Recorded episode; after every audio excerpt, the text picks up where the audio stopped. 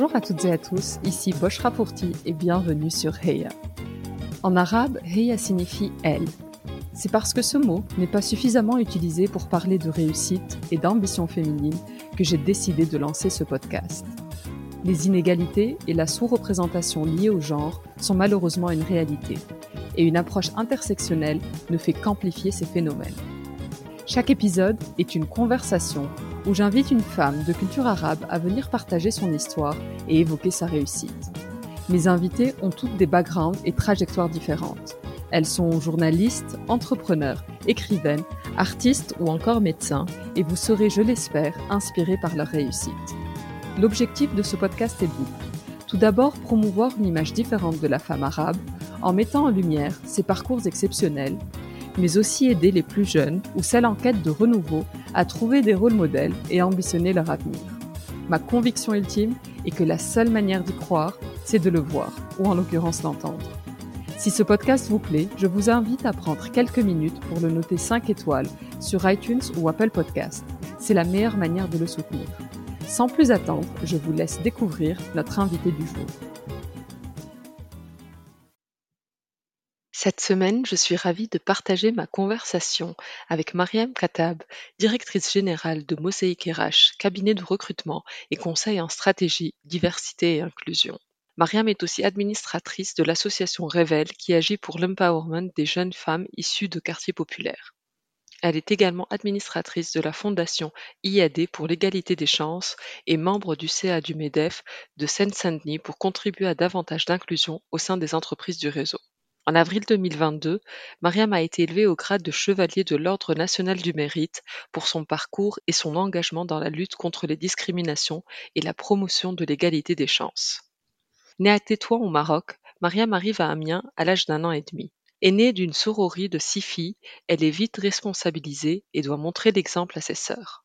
Elle suit des études de langue étrangère appliquée et une fois son diplôme en poche, elle déménage à Paris pour entamer sa vie professionnelle. Elle nous raconte le choc lié à ce changement ainsi que les difficultés rencontrées pour trouver un logement et un travail. Elle réalise alors qu'elle n'avait ni les bonnes origines ni suivi les bonnes études. Elle se retrouve ainsi forcée à devoir se lancer dans un nouveau cursus car son parcours ne lui ouvre malheureusement pas les portes des métiers qu'elle souhaiterait exercer. Mariam retrace les débuts de sa carrière en ressources humaines et les raisons qui l'ont incité à se spécialiser dans l'inclusion. Nous avons discuté de la différence entre la diversité subie et la diversité représentée, ainsi que du manque de représentativité dans les postes à haute responsabilité. Mariam partage son analyse d'experte sur l'évolution des politiques de diversité et inclusion, ainsi que sur les actions et leviers nécessaires pour arriver à une véritable évolution. Un épisode très riche que j'ai pris beaucoup de plaisir à enregistrer. Sans plus attendre, je laisse place à la Heya du jour, Mariam Katab. Bonjour Mariam. Bonjour Bouchra.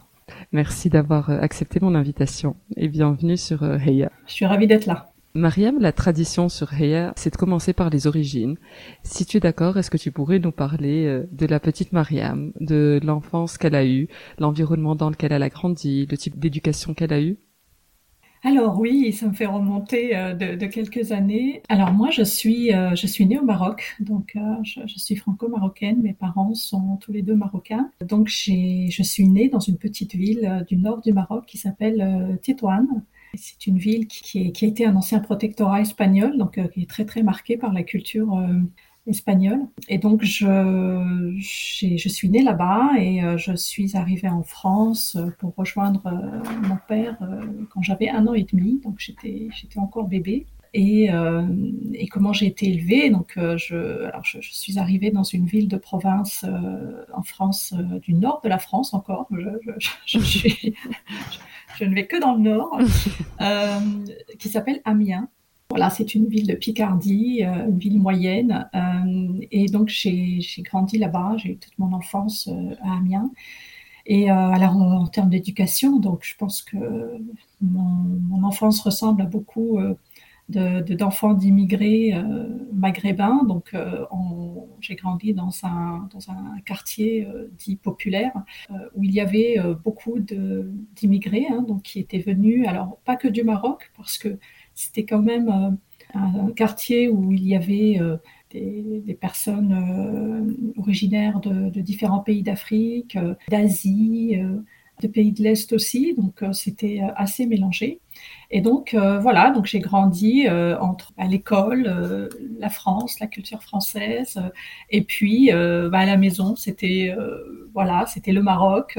on parlait arabe. Ma mère et mon père nous ont toujours parlé arabe et la culture musulmane parce que mes parents sont, sont croyants, pratiquants, musulmans croyants, pratiquants. Donc donc j'ai grandi voilà dans cette dans, dans cette double culture dans lequel j'étais baignée euh, très très petite, donc euh, avec euh, d'un côté une éducation traditionnelle musulmane, stricte parce que alors la particularité c'est qu'en fait moi je suis l'aînée de six filles.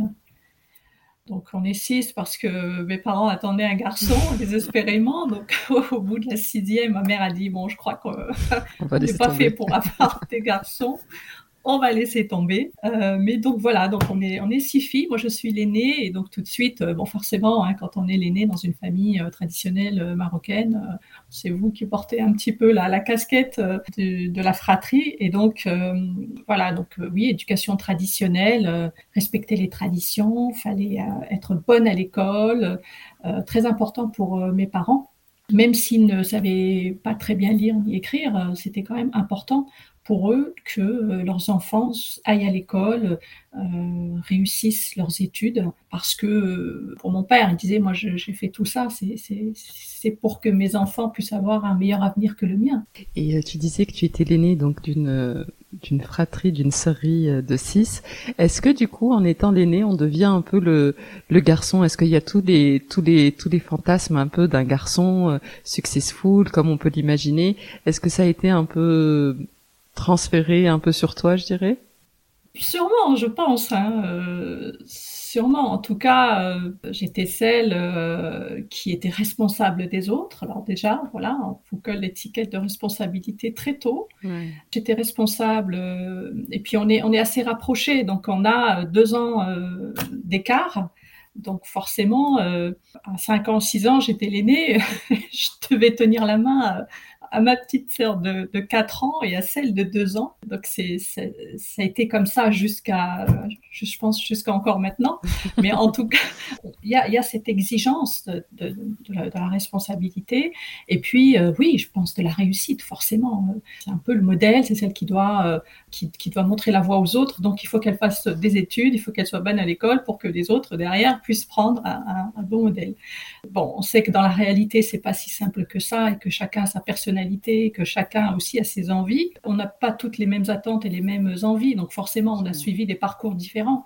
Mais en tout cas, dans, dans, dans, dans, la, tête de, mes parents, oui, je pense que c'était ça. Il fallait être le modèle pour les autres dans la famille.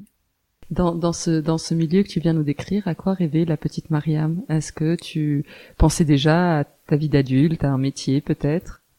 Alors en fait, comme euh, forcément j'étais euh, j'étais bonne à l'école et, j'aimais ça en fait. J'ai toujours aimé euh, l'école, j'ai toujours eu un goût pour l'écriture.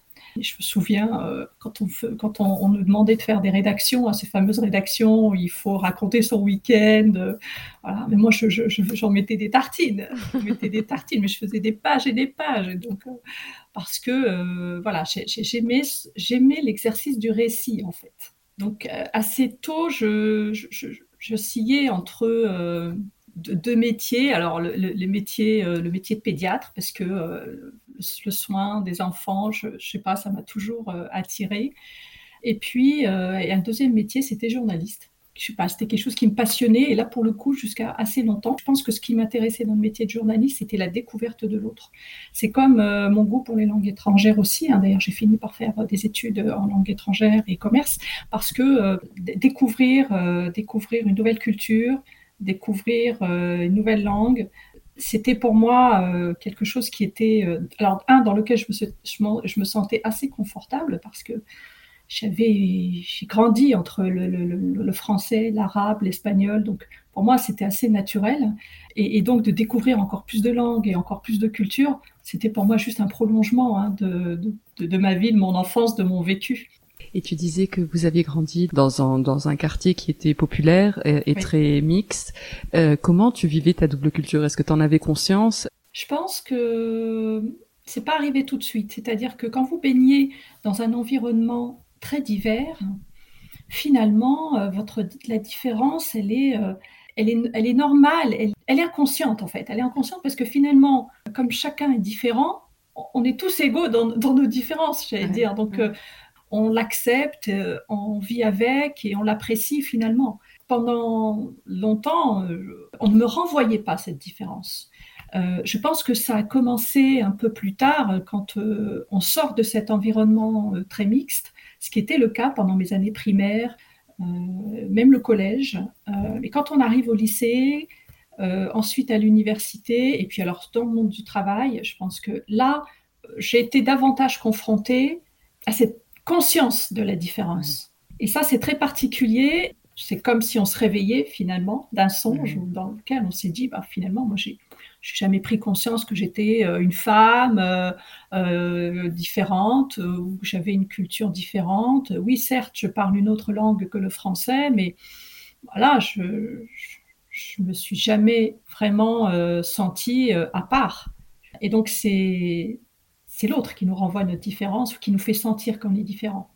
Est-ce que tu as, est-ce que as un souvenir en particulier de, d'une situation euh, à ce moment-là qui a été un peu un tournant et qui t'a fait euh, prendre conscience? Je pense que ça s'est accumulé, ça s'est vraiment tendu au moment où, euh, alors j'ai fait mes études universitaires à Amiens, en province, et ensuite je suis arrivée à Paris dans les années 98-99 pour euh, justement rechercher un, emploi parce que Amiens étant une petite ville, euh, il n'y a pas beaucoup de, travail, donc euh, on avait le choix hein, soit d'aller à Lille, soit de, on disait soit tu montes à Lille, soit tu descends à Paris. Moi, j'ai j'ai choisi le sud. Pour changer. pour changer.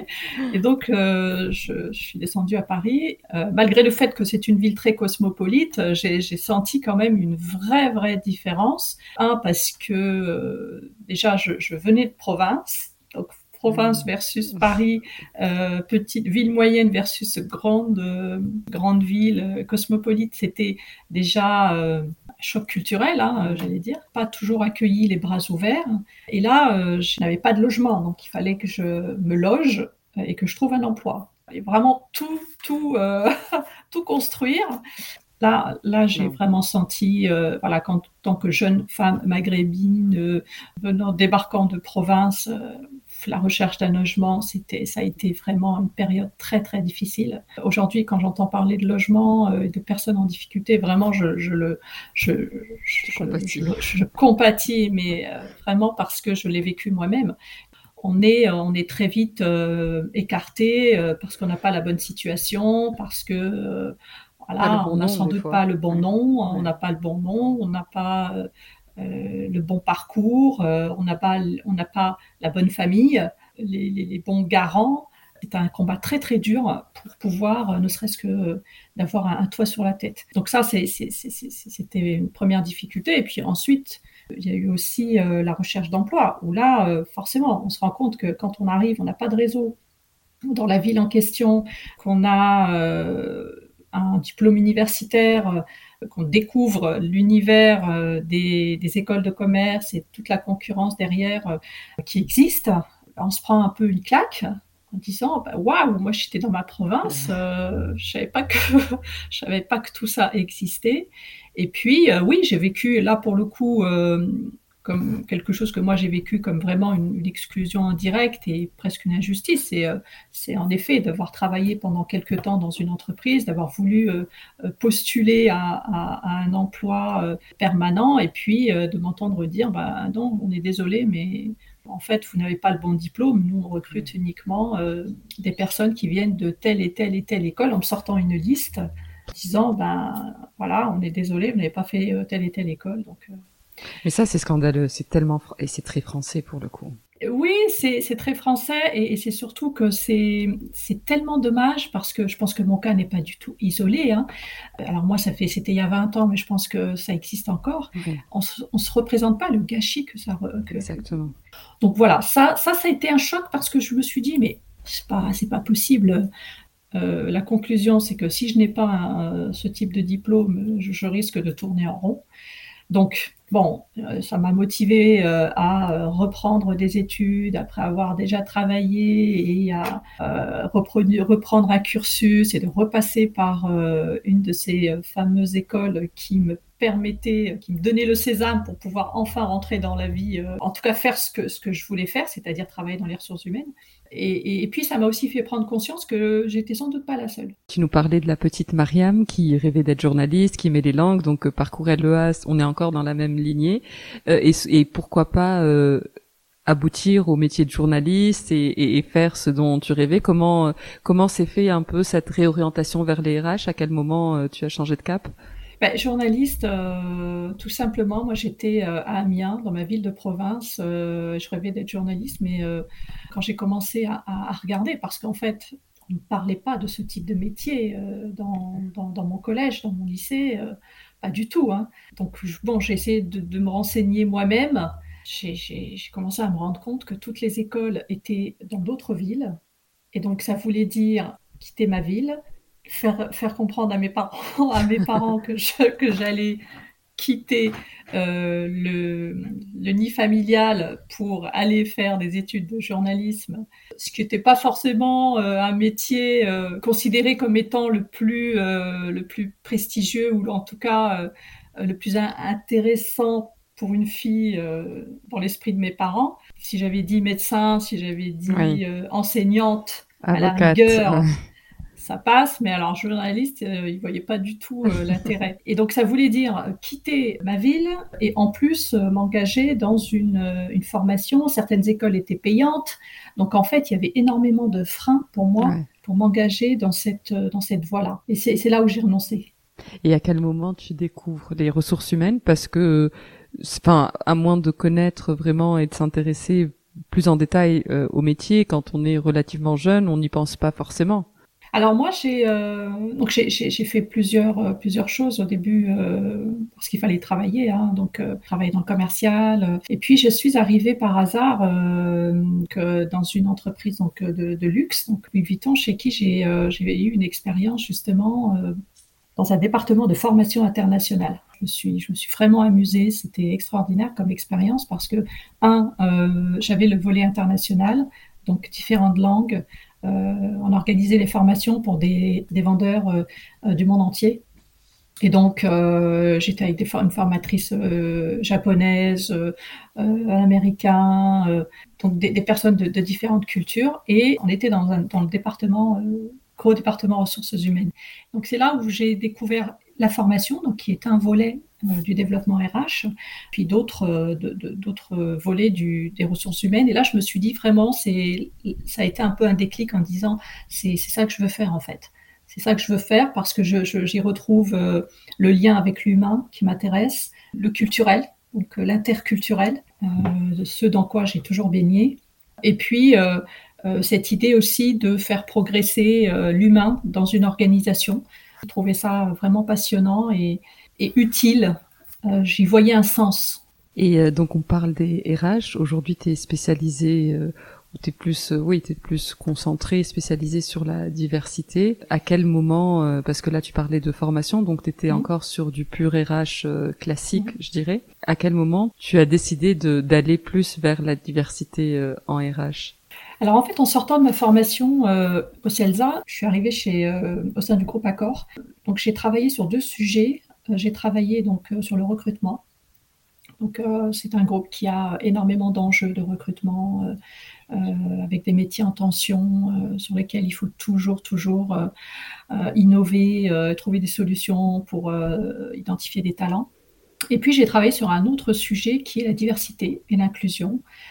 au moment où, c'était dans les années 2006, hein, donc c'est au moment où le sujet est arrivé le sujet arrivait. Donc il y avait eu euh, la crise des banlieues avec euh, cet embrasement euh, des, banlieues en Ile-de-France, la prise de conscience qu'il fallait, qu'il y avait des territoires qui étaient un peu oubliés du point de vue de l'inclusion économique et qu'il fallait absolument faire quelque chose pour ces populations qui pourtant étaient diplômées et et n'arrivait pas à s'insérer professionnellement. Voilà, j'ai commencé à travailler sur ce sujet-là et je suis vraiment rentrée dans le fond de ce sujet en découvrant un, la réalité euh, chiffré, parce que moi j'avais mon ressenti, hein. j'avais mon vécu, j'avais mon ressenti. Mais là, euh, j'ai eu euh, euh, l'implacable réalité à travers les chiffres, des chiffres. Avec les, testings à l'époque de Jean-François Amadieu, avec les études de, SOS Racisme, avec aussi des témoignages, des témoignages aussi des personnes raconter leur vécu avec des histoires quand même assez, assez terribles de personnes non reçues en entretien, euh, quand, euh, quand le, recruteur se rend compte qu'elle est, qu'elle est non blanche, euh, alors qu'elle porte un nom qui pourrait laisser croire qu'elle est blanche. Enfin voilà, un témoignage incroyable. Donc voilà, à ce moment-là, je découvre le sujet, je rentre dans le fond du sujet et je, je, travaille sur un diagnostic interne, un état des lieux, qui m'a vraiment voilà fait prendre conscience que c'était un sujet très important j'y étais extrêmement sensible. Et, c'est à ce moment-là aussi que je rencontre le fondateur de Mosaïque RH, euh, Saïd Amouche, qui, euh, qui, venait justement présenter euh, ce nouveau cabinet de recrutement d'un nouveau genre qui, qui lançait tout juste. Euh, et, donc, je me suis dit, tiens, ce projet euh, est intéressant. Je, l'ai laissé dans un coin de ma tête. Et puis, euh, un jour, je reçois un, mail de Saïd qui recrutait, qui recherchait des bénévoles qui avaient une expérience RH et qui voulaient rencontrer des candidats que lui avait identifiés. Parce que c'était euh, c'était une association au début, il me semble, avant. Euh, Absolument, c'était une association. C'est donc un cabinet de recrutement associatif. C'est pour ça que je dis d'un nouveau genre, parce qu'à l'époque c'était un peu, ça paraissait un peu loufoque. Comment ça, euh, un cabinet de recrutement? Mais en fait, c'est une association. Vous allez voir les entreprises, vous leur proposez des candidats, mais en fait, vous êtes une asso. On comprend plus là. on était un peu un ovni dans le, dans le paysage des cabinets de recrutement. Mais on assumait totalement parce que, euh, justement, moi ayant travaillé dans plusieurs structures du privé, euh, ayant aussi une expérience dans le public, parce que j'ai, euh, avant de faire ma formation, j'ai eu un moment entre les deux où j'ai eu une expérience dans, dans, un pôle emploi où j'ai travaillé sur un programme d'insertion de personnes en difficulté face à l'emploi, pour le coup des personnes très éloignées de l'emploi qui cumulait différentes problématiques euh, sociales, euh, économiques euh, et personnelles. Et j'ai vu aussi que le public ne pouvait pas tout, ne pouvait pas résoudre toutes les, tous les problèmes, en tout cas pas seul.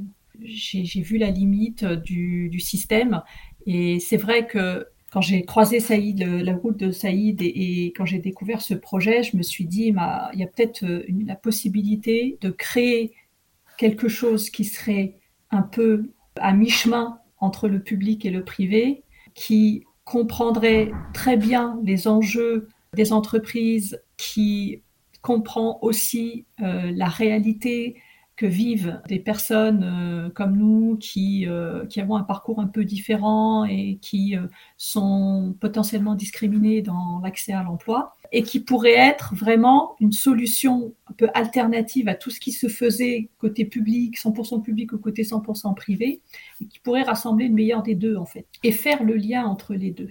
Et ça, cette idée-là, ça m'a énormément plu parce que je pense que mon histoire et mon vécu, c'est aussi une histoire de lien euh, entre deux mondes et que j'adore ça.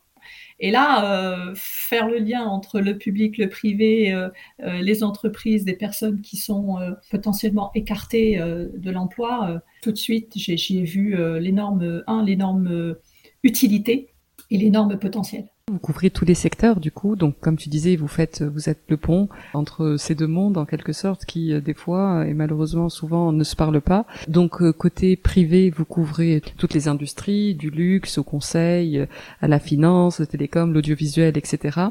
Et ça, ça fait une bonne dizaine d'années que vous êtes sur sur le terrain. Ça vous donne une, une vision plutôt holistique de tout ce qui se passe et comment les différents euh, secteurs évoluent. Est-ce que sur base de ton expérience, il y a des secteurs qui sont meilleurs élèves que d'autres? Je ne sais pas si on peut faire une analyse par secteur. Euh, moi, ce que j'ai observé, c'est que chaque entreprise prenait le sujet euh, à sa manière. Et je pense que c'est plutôt la volonté d'une entreprise, d'une équipe dirigeante, plutôt que juste un secteur d'activité. Ça, ça c'est ce que moi j'ai pu vivre et, observer quand euh, une équipe dirigeante dit il faut qu'on fasse quelque chose, on a un rôle sociétal à jouer, il faut qu'on soit davantage représentatif de la diversité de notre société et on va mettre en place une stratégie pour y arriver qui prendra plusieurs années parce que ça prend plusieurs années, c'est normal. Là, ça fonctionne et là, on, sent que voilà, il y, a, une impulsion qui est donnée, il y a un cadre qui est posé, ça fonctionne mieux. Après, il y a des secteurs qui ont qui, vivent par exemple des, de grosses difficultés de recrutement, qui sont sur des métiers en tension et qui peut-être voient aussi euh, dans la diversité, dans, dans le fait d'élargir euh, les recrutements, une, une, vraie aussi opportunité pour euh, faciliter les recrutements, pour euh, faire baisser cette tension qu'ils puissent ressentir et, et, lutter un peu contre la pénurie de main-d'œuvre qu'ils ont sur certains métiers. Donc, celles-ci vont y aller un petit peu plus vite. Mmh. on a vu le secteur bancaire qui a d'énormes, qui, a qui avait pendant longtemps d'énormes besoins sur, en banque de détail. On a vu l'agroalimentaire. On a vu les métiers du commerce, les métiers de, de, la tech, du digital, de l'informatique, qui ont de tels besoins que bah, forcément, il se pose moins la question de est-ce que la personne est là, euh, le, le, le, bon nom, la bonne, euh, le bon parcours, etc. Mais ça, c'est de la diversité euh, qui est nécessaire, mais qui est peut-être entre guillemets un peu subie dans le sens où euh, on n'a pas forcément conscience qu'elle doit être représentée partout. Euh, on, va la chercher parce que ben, on ne on peut pas faire autrement. Il faut qu'on arrive maintenant à être beaucoup plus inclusif, y compris dans des secteurs qui vont bien, le luxe, la finance, dans ces secteurs-là, il faut aussi que euh, la diversité soit représentée. On ne doit pas avoir de la diversité que là où il y a des problèmes de recrutement ou euh, au niveau les plus bas de l'échelle dans l'entreprise. La diversité, pour moi, euh, si on veut vraiment représenter la société telle qu'elle est, elle doit être présente de la base jusqu'au top de la pyramide. Et on doit aussi avoir des dirigeants qui euh, soient euh, représentatifs de cette diversité de notre société avec des parcours de vie euh, aussi divers. Et ça, c'est important parce que, notamment, tu parlais tout à l'heure de la question du rôle modèle. C'est très important d'avoir aussi des, dirigeants qui donne envie, qui inspire des, jeunes de toute origine et qui, voilà, représente pour eux peut-être un, voilà, un, modèle aussi à atteindre. Et ça, aujourd'hui, on en manque encore en France. On avait, euh, avec Mosaïque, on a fait une étude l'année dernière, justement, on a été euh, regarder le niveau de représentativité de la diversité ethnoculturelle dans les conseils d'administration et dans les COMEX du SBF 120. On s'est rendu compte qu'il y avait à peine 3,5% de nos dirigeants du SBF 120 qui étaient issus d'origine ethnoculturelle. Donc c'est très très faible. Ce qu'on a vu dans l'étude, c'est que quand il y avait plus de diversité dans les conseils d'administration, c'était en, général des femmes. Donc ça veut dire que euh, le fait d'amener, euh, déjà de féminiser euh, davantage les conseils d'administration apporte plus de diversité ethnoculturelle aussi, parce que on identifie davantage de femmes issues de la diversité ethnoculturelle, mais uniquement dans les conseils d'administration. Donc ça veut dire que c'est bien, mais c'est pas suffisant parce que il, faut, alors il faut s'appuyer sur des politiques d'égalité professionnelle pour aussi euh, élargir davantage la diversité euh, ethnoculturelle et, d'avoir des, des, conseils d'administration qui soient beaucoup plus divers que ça. On parlait euh, des secteurs en tension et on parlait un peu de cette disparité de recruter des profils divers. Il y a la diversité dont on parle et il y a aussi l'inclusion et ce qui se passe une fois que la personne est en poste et qu'elle est rentrée. Et je ne sais pas si vous, vous suivez et que vous avez un peu une visibilité sur ça, mais il y a ce côté, ok, on arrive à recruter parce que soit secteur en tension, soit ça fait bien dans mes stats parce qu'on commence de plus en plus à, à, à, publier ces chiffres pour montrer qu'on est bon élève et pour montrer qu'on est mm. un peu, parce que c'est quand même un, un sujet trendy et, et, il y a beaucoup de, comme il y a du greenwashing, il y a de plus en plus de, je sais pas comment on appelle ça, diversity washing. washing ouais. Donc, euh, est-ce que vous avez un peu une visibilité sur ça? Il y a recruter et il y a la suite. Oui, absolument. Euh, alors, c'est vrai que la diversité, c'est euh, toi, moi, c'est toutes ces euh, différentes composantes d'une société avec des personnes de toute taille, de toute couleur, de toute origine. C'est statique, la diversité. On est comme on est. L'inclusion, en effet, c'est comment ces personnes-là, une fois qu'elles se retrouvent dans une organisation, comment l'entreprise elle-même met en place les moyens, met en place la bonne structure, les bons process pour que cette diversité-là puisse exister, puisse s'exprimer, puisse s'épanouir. Donc c'est beaucoup plus complexe et c'est une dynamique en fait. C'est une dynamique l'inclusion. Et comme toute dynamique, ça demande une impulsion, ça demande un effort quotidien pour faire fonctionner cette, cette dynamique d'inclusion. Et d'ailleurs, les politiques diversité, maintenant, on, on parlait dans les années 2000, 2005, 2006 de politique de diversité. Maintenant, on parle de politique d'inclusion, de stratégie d'inclusion. Le sujet a glissé parce qu'on s'est rendu compte que ce n'était pas juste une question d'avoir des quotas de personnes en situation de handicap, de femmes, de, euh, de, de, de personnes issues des quartiers. C'est pas que ça le sujet. Et il y a une image que j'ai trouvée euh, assez intéressante. Il disait euh, la diversité, c'est être invité à la fête, et l'inclusion, c'est être invité à danser. Et je trouvais ça assez parlant parce que tu parlais de dynamisme et que c'était un peu une dynamique qu'il fallait créer. Et je trouve que c'est une image qui est assez euh, représentative. Oui, c'est une image qu'on utilise beaucoup parce que c'est vrai que si l'entreprise n'est pas prête à, accueillir cette, euh, cette diversité et, euh, à laisser chacun s'exprimer et surtout à, faire en sorte que l'organisation interne, les processus et que la culture de l'entreprise soit une culture qui promeut la diversité et qui est une culture de l'inclusion, ça ne fonctionne pas dans la durée. C'est-à-dire qu'on va pouvoir dire, bon, bah ok, euh, j'ai X% de personnes en situation de handicap, j'ai mon quota de femmes, mais est-ce que les femmes euh, se sentent euh, bien dans l'organisation Est-ce qu'elles peuvent évoluer dans leur carrière au même titre que les autres? Est-ce qu'une personne qui, a fait un parcours académique sans passer par une grande école, est-ce qu'il a les mêmes chances de progresser dans l'entreprise ou pas? C'est ça l'inclusion aussi. Et, ça, ça passe par euh, une vraie réflexion sur la stratégie de l'entreprise, sur euh, sa stratégie de recrutement, sa, politique de, promotion interne, euh, sur les critères de détection des, des talents en interne, euh, sur euh, aussi un critère de nomination des dirigeants, de recrutement des dirigeants. C'est tout ce système, tout le système en fait qu'il faut rendre inclusive. Et une fois que ce, que ce, système est inclusif, finalement, la diversité, elle va rentrer naturellement. Parce que ça veut dire que vous éliminez les freins à l'exclusion, vous, euh, vous, vous objectivez vos processus de décision et normalement, la diversité, euh, elle, aura assez d'espace de, pour pouvoir euh, rentrer naturellement.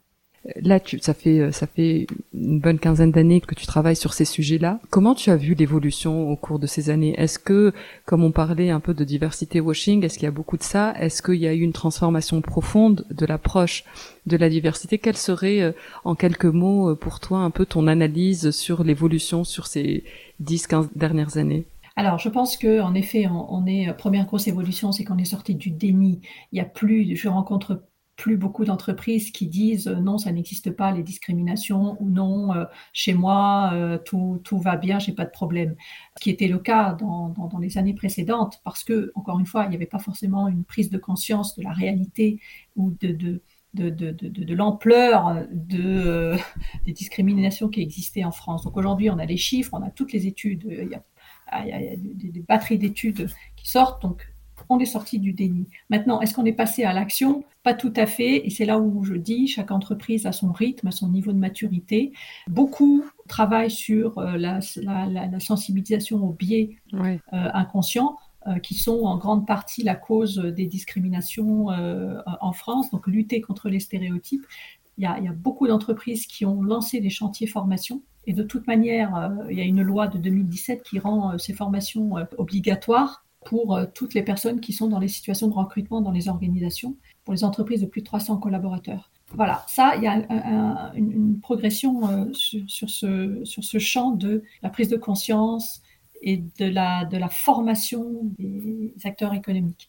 Ensuite, là où moi, je, je pense qu'on peut encore beaucoup progresser, c'est sur justement l'inclusion.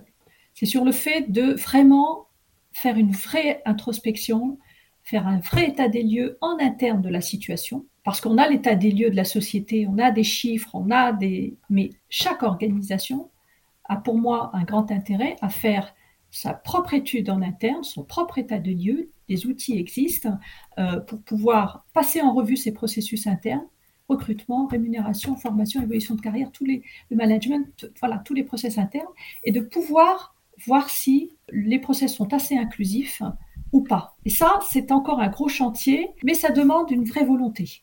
Une vraie volonté de, de, prendre à bras le corps ce sujet-là, de savoir ce qui se passe pour pouvoir ensuite agir et travailler chantier par chantier les thématiques pour rendre l'entreprise plus inclusive, parce que parmi les chantiers qui ressortent en général, c'est les politiques de recrutement, comment l'entreprise recrute, où elle recrute, qui elle recrute, sur quels critères elle recrute.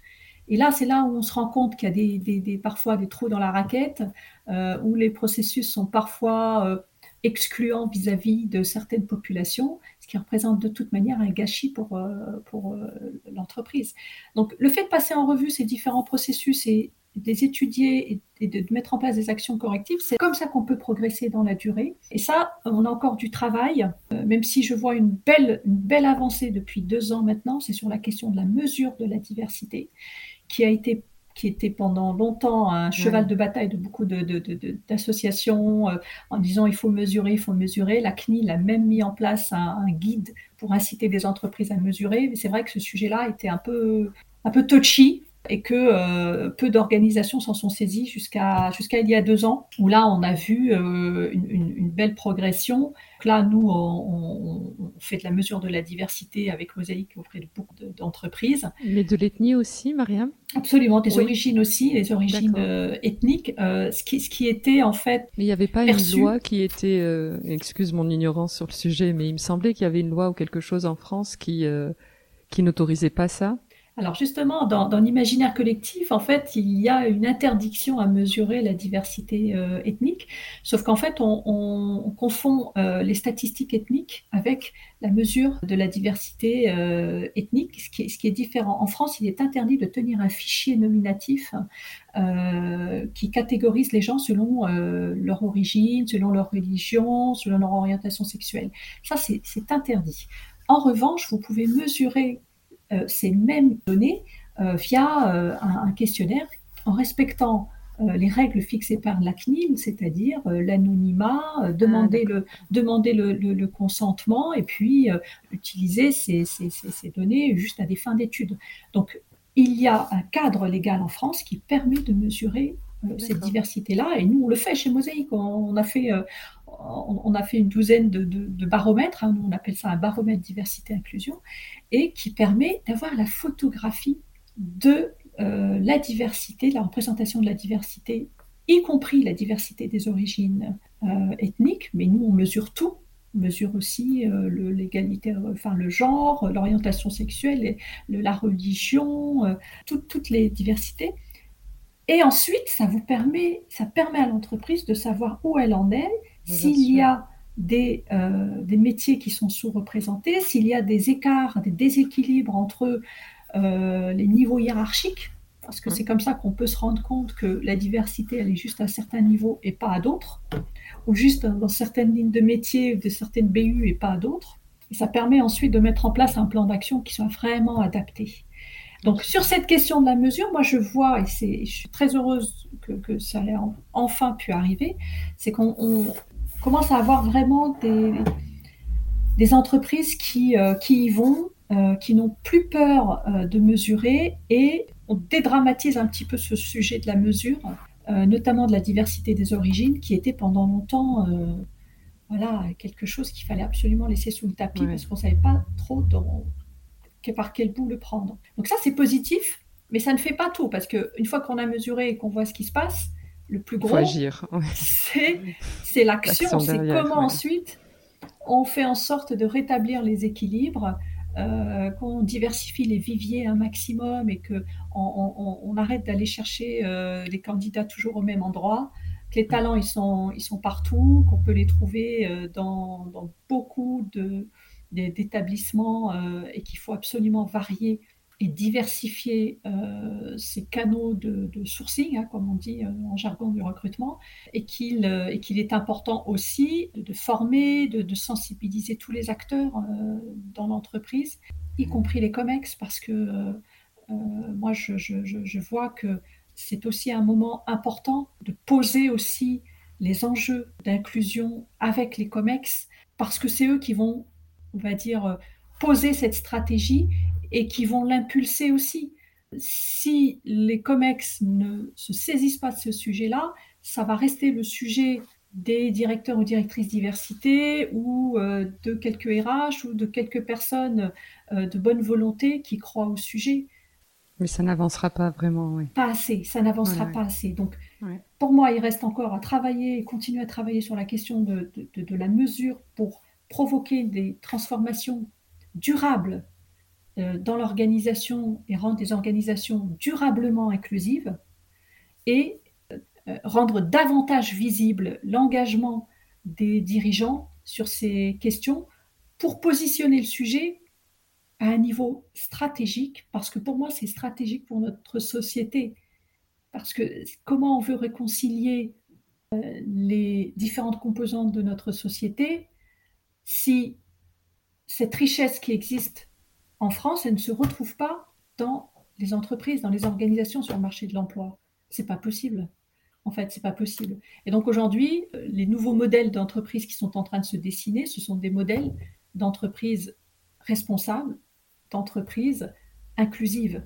C'est ça l'avenir en fait. C'est comment on concilie l'utilité sociale euh, à la performance économique. Et puis les chiffres sont là. Enfin, plus des équipes sont diversifiées, plus euh, la performance euh, et, les résultats de la boîte sont meilleurs. Si, euh, Mariam, si demain tu étais euh, nominée à un poste ministériel et que tu pouvais, et que tu pouvais, quelle serait ta première action, la première chose que tu changerais? Ah là là, une bonne question. Qu'est-ce que je changerais?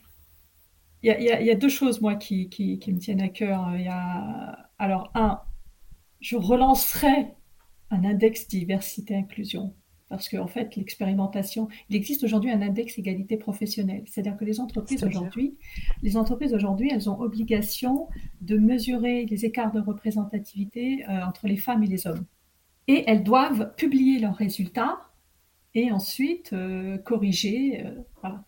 Et eh ben, Elisabeth Moreno, quand elle était ministre à l'égalité professionnelle, à la lutte contre la discrimination et l'égalité des chances, elle avait euh, lancer une expérimentation qui est un, index diversité. C'est faire la même chose, mais sur la thématique de l'inclusion, euh, la diversité, notamment la diversité des origines. Donc les boîtes publiées, euh, enfin mettre ce, leurs statistiques publiques de manière publique. Mesurées, en tout cas mesurées en interne la diversité. Oh, d'accord. Alors elle n'a pas été jusque là parce que justement c'était une expérimentation qui avait concerné une dizaine d'entreprises. D'accord.